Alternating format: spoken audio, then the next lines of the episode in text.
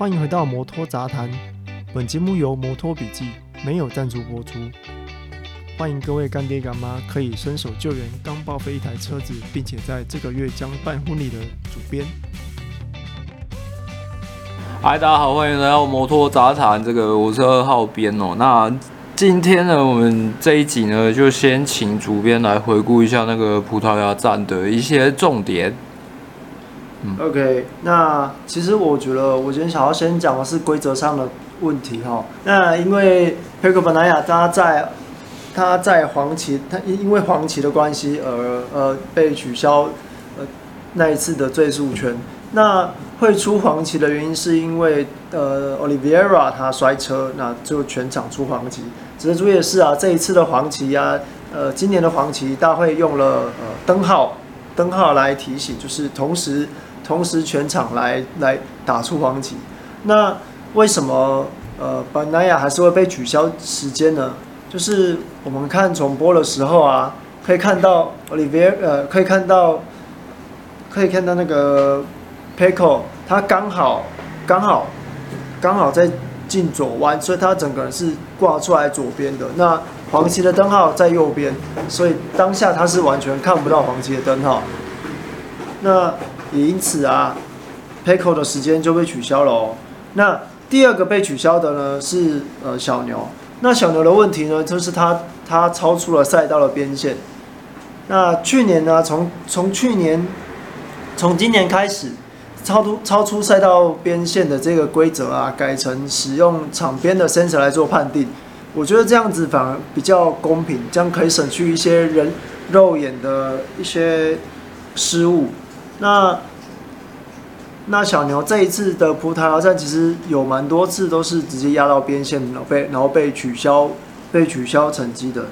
那这就是我们所说的，就是规则就在那边，你必须要尊重规则。再来就是呃，今年呢，米其林它是它推出了新的新的不对称前轮。那不对称前轮呢，对，其实对对车手们都是一个很大的挑战。特别是 KTM 跟本田的车手，那因为不对称前轮，它的它的两边左右两边的胎质硬度差差的有点多，在车手做左右翻的时候，会因为呃轮胎的胎质啊差异以及呃轮胎冷却速度差异，它会变成车手有可能会因为这样子然后摔车。所以我们在葡萄牙站其实看了看到蛮多车手摔车是就是因为这个原因。那这个不对称轮胎对 KTM 来讲更是一个致命伤哦。从第一站到从第一站到葡萄牙站啊，其实 KTM 对于这个轮胎的熟悉度还是呃不是很好。那那变成就是呃每一次呃前一胎没有办法用，软胎又太软，他们只好又他们只好迁就迁就于中性胎。那中性胎整个的性胎轮胎性能呢，是 KTM 没有办法完全发挥出来。所以我们可以看到前三场比赛，KTM 车手们的表现都是比较低迷。那在这边我就会想要去称赞一下 Binder。Binder 啊，他在前三站其实状况我觉得还算不错。虽然说成绩第一站成绩比较差，但是第二站跟第三站啊，他可以可以说是呃，在碰到这些问题轮胎的问题啊，他还可以跑出相当不错的成绩。我觉得这这真的是需要需要赞赏他的他。在碰到这些困难状况下，还可以跑出不错的成绩，那我觉得 KTM 算是捡到宝了，应该这么说。然后再来就是，呃，葡萄牙站啊，我们看到雅马哈已经连续三场，啊，已经连续三场拿下就是分站冠军，这是从二零一六年到现在雅马哈的第三次。那其实，在这边啊，就是我们可以看到这两这三站，其中有两站是 Quartararo 拿下的。那 Quartararo 它的表现就比去年更稳定了一些哦。其实这个可以从呃，应该是说对 Quartararo 来讲的话，他是从心理层面去做改善。因为在去年比赛结束之后，他其实是有跟运就是运动的心理心理智商师在合作，嗯，一直在讨论，就是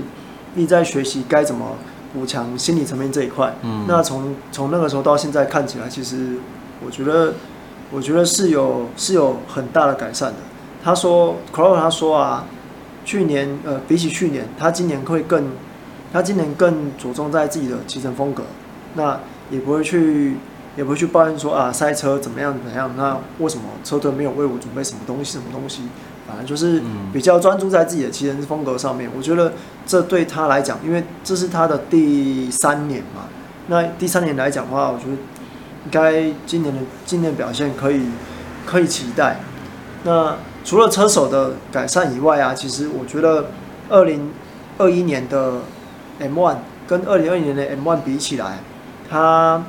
呃，我觉得最明显的改变就是说，其实 M1 的特性跟去年或跟应该说跟之前的 M1 比起来，其实有一个很大的改变。那从前三场比起来，呃，我们可以看到前三场的 M1 啊，它骑起来不不不再像以前那那么的呃。不再需不要像以前需要那么滑顺，还是还是也是需要有一点去去吹，去用力去吹去去催的。那 q u a r o 他又说啊，其实今年二零二一年的 M1，他骑起来比起二零二一年的的的赛车，他觉得更像他二零一九年第一第一次骑到的车。那对他来讲啊，这对他的信心就又又更增加了，然后就又可以 match 到他有请那个呃运动心理协调师。所以在他前两场的比赛，我前三场的比赛状况，我觉得都还算是一个呃可以预期的可以预期的结果。确实，山叶在一开始开场的呃前两站都会比较有优势一点。那接下来就是看说呃之后之后山叶呢能不能就是维持这样子的成绩。那小牛呢是前两站直接跑不错，那第三站葡萄牙站可能因为起跑的问题，我觉得还可以再看看。那接下来就是看 Morbidelli 有没有办法，呃，Morbidelli 跟 Rossi 的部分有没有办法，就是迎头赶上。毕竟现在呃 Rossi 也是用二零二一年的新车，那 Morbidelli 是用二零二零一九年的旧车。不过旧车我觉得不一定不好啦，从去年就会看得出来。嗯，对，其实我觉得在骑 M1 的车手来看呢、啊，其实心态的部分，我觉得会比赛车的部分还要重要。我我我认为啦，我认为。那再来就是，呃，Marc Marquez 的回归。其实，呃，小峰这边其实我我跟小峰这边都有大概预预计，Marc Marquez 会在葡萄牙回归。毕竟他是在葡萄牙站，他是在葡萄牙呃骑 RC 二一三 VS 来进行测试。那可能他那个时候就已经决定要在这边复出。那你说一个伤兵一年没有骑车，然后。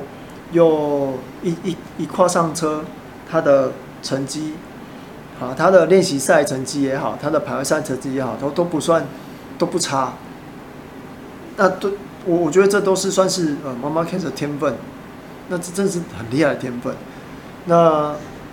当然正赛跟正赛跟练习赛是不一样的，正赛需要撑二十几圈，那对他的右手，嗯、对他就是比较有伤的右手，反而就是一一个。比较大的挑战，但是到到到最后，他也是以前十名的成绩完赛。我真的觉得他真的是相当的、相当的猛。那当然啦，这这呃，他的右手的状况也影响他。我觉得呃，这一站是这一站的这一站的赫雷兹啊，我觉得他应该会比上一站还要好一点，但是应该也不会太太冒险去去拼拼颁奖台。应该也是会以拿分为主吧，毕竟场内车手就是这样子。他如果没有办法，如果没有办法赢，那就是想办法拿分。我觉得这这是对车厂来说非常重要一点。那最后我想来谈谈，就是呃，我们这几天刚得知的消息，是 VR46 车队跟呃跟阿拉伯石油公司合作。那明年呢，VR46 车队就会正式的升上 MotoGP。那会取代掉现在的 Avantia 车队啊，Ruben South，Ruben South 所所带领的 Avantia 车队，呃，目前呢是有 Enea Bastianini 跟 Luca Marini。那明年的话呢，这个车队就会被 VR46 车队给取代掉。但是目前还不知道说 VR46 车队会使用哪一台赛车。呃，不过我跟小峰的讨论结果，我们认为。以 VR46 车队现在现以 VR46 学车手学院现在在 MotoGP 级别的车手的待的位置都是杜卡迪，那我觉得很有可能，很有可能 VR46 车队会继续跟杜卡迪合作，那就是成为杜卡迪的呃卫星车队。那杜卡迪部分他们也说了，他们想要留两个卫星车队，那第一个一定是 Prama 没有问题，那第二个就很可能就是 VR46 车队。那 Gresini 车队最近呃。Fausto Gresini 的老婆也接掌了车队经理的这个位置，那他们也是说他们会继续留在 MotoGP。那这样子的话，很有可能，呃，很有可能去的地方可能就是 Abria 的卫星车队，或者是呃 Suzuki 可能的卫星车队的位置，也也说不一定。那这个可能，我我我觉得这一切应该都要等 VR46 车队先决定他们这个动向。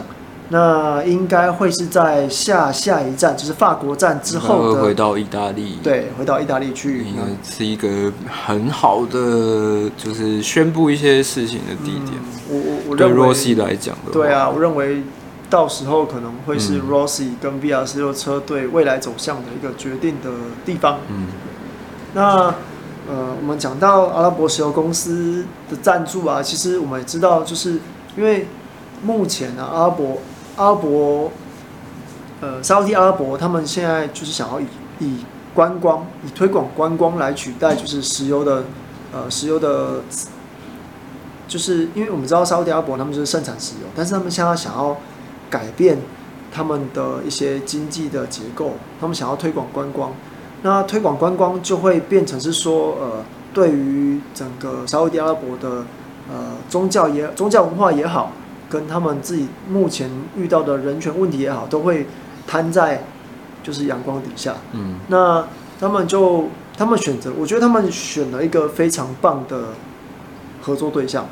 就是靠着 VR46 车队来替沙沙乌地阿拉伯，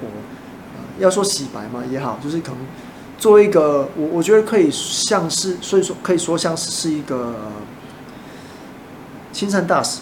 还是说他是代言人之类的，嗯、代言人对，那就是替他们把可能之前为人诟病的女权问题啊，或是一些人权问题来来做一个洗白。我觉得，呃，这对沙利阿拉伯算是蛮有利的，毕竟 VR 四六在全世界的车迷那么多。那对 VR 四六车队来说，他们也是有很不错的、很不错的一个报酬啊。毕竟沙乌地阿拉伯他们的石油。他们有的就是钱嘛，他们可以，他们，他们现在真的是世界上就是，呃，经济各就是排名世界前前几的一一公司啊，对吧？跟 Amazon 跟跟其他公司比起来，的确是的的确是排名前几前几的公司，对吧？那就是鱼帮水，水帮鱼嘛，那就是会大概会是在呃穆穆加洛。意大利站大概就可以知道明年整体的状况在哪里了。对，以上就是我们呃葡萄牙站的一些小小的回顾，然后再加上呃这几这几天的一个一些新闻的分享。然后刚刚第那个什么赛道边界那一段啊，我那时候有看 MotoGP 他们的就是官方的说明啊，三月份其实就有上传影片了，然后后来。就是仔细仔细看才发现，说他好像呃文字文字叙述跟他新讲的好像有点不一样。我我我不知道你刚刚有没有讲啊？就是他他现在的意思，反正就是说你反正就是轮胎只要压到就是压到了，跟以前好像要就是他们所说的两个轮子都要出去，好像有一点好像有一点不一样。然后不过以当然了，以以小牛那个状况，就算是照片肉眼是判断不出来的，用用 sensor 用 sensor 去做决定也是无可厚非的事情。反正现在规则就是改成这样嘛，对不对？对啊，其实其实我我我再我再补充一个啊，因为呃去年之前呢、啊、是两个轮胎都要出去嘛，那今年就是你只要压到 sensor 就有中就有中。嗯，那小牛他在他其实有说啊，其实，在卡达站之前，他们在开会的时候，其实有说到说，哎，在 sensor 做动之后，会再由赛事总监这边做一次人，就是做一次人工的判人工的判断，呃，看有没有确实有没有得力，嗯、可能你没有你没有加有没有时间有没有变快，或是有没有多一个位置，那再再进行判罚。那在在这一次葡萄牙这个例子啊，其实我们都有看到，那他其实也没有非常的明显上压上去嘛，但是就 sensor 就做动，那就是直接被判，直接被取消单圈的。那小牛其实对这点他还蛮不开心，他说他说呃赛会说他们会再看，可是却没有。那而且赛会也不给他就是上诉的机会。他到赛事总，他到那个赛事总监那边去的时候，赛事总监就就已经说，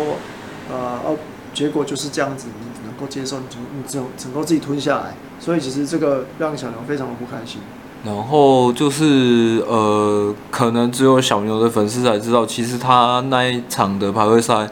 就是只有他出 pit 的第一次，第一次出 pit 的第一圈是有效圈，其他都是。包含连他们中间会再进出一次 pit 嘛，最后的冲刺的那两圈也也都是无效圈的。然后我觉得，嗯，不知道哎、因为现在车队是只能只能靠简单的那个去做通讯嘛，就是显示在仪表上面而已，也没办法告诉他说可能，可是车手应该在仪表上可以看到他的单圈时间吧，所以他应该也知道。他自己现在目前的状况是怎么样？要让他去呃决定说他要不要采取保守一点路线，但是他可能可以做出比较快的时间这样子。其实我觉得这应该还是又回到车队跟车手之间的沟通。毕竟我们我们有时候也可以看得到，呃，我们的 live 的画面旁边，它有打，它会打出一个车车队对车手的一些讯息嘛。那我觉得。Track limit 的这个这一小段文字提醒应该不会太难才对啊，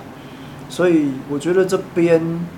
车队应该是要有义务可以提醒小牛这件事情，毕竟他已经已经不是对啊，因为不是一两圈而已，因为真的不知道到底是小牛到底是他太专注在赛道上，所以没看到还是怎么样，因为我觉得感觉这样就有点奇怪，就是不过排位赛。也会回到 Pit 区换换轮胎啊。可是因为那时候他第一次他第一次进 Pit 的时候，第一圈是有效的，第二圈是无效，所以就一圈有效，一圈无效，可能可能就是车队人员只会稍微提醒他而已。然后可能小牛在在反正就是进出 Pit 之后，大家大家就开始冲刺嘛。可能那个时候他会想要用比较快一点的骑法。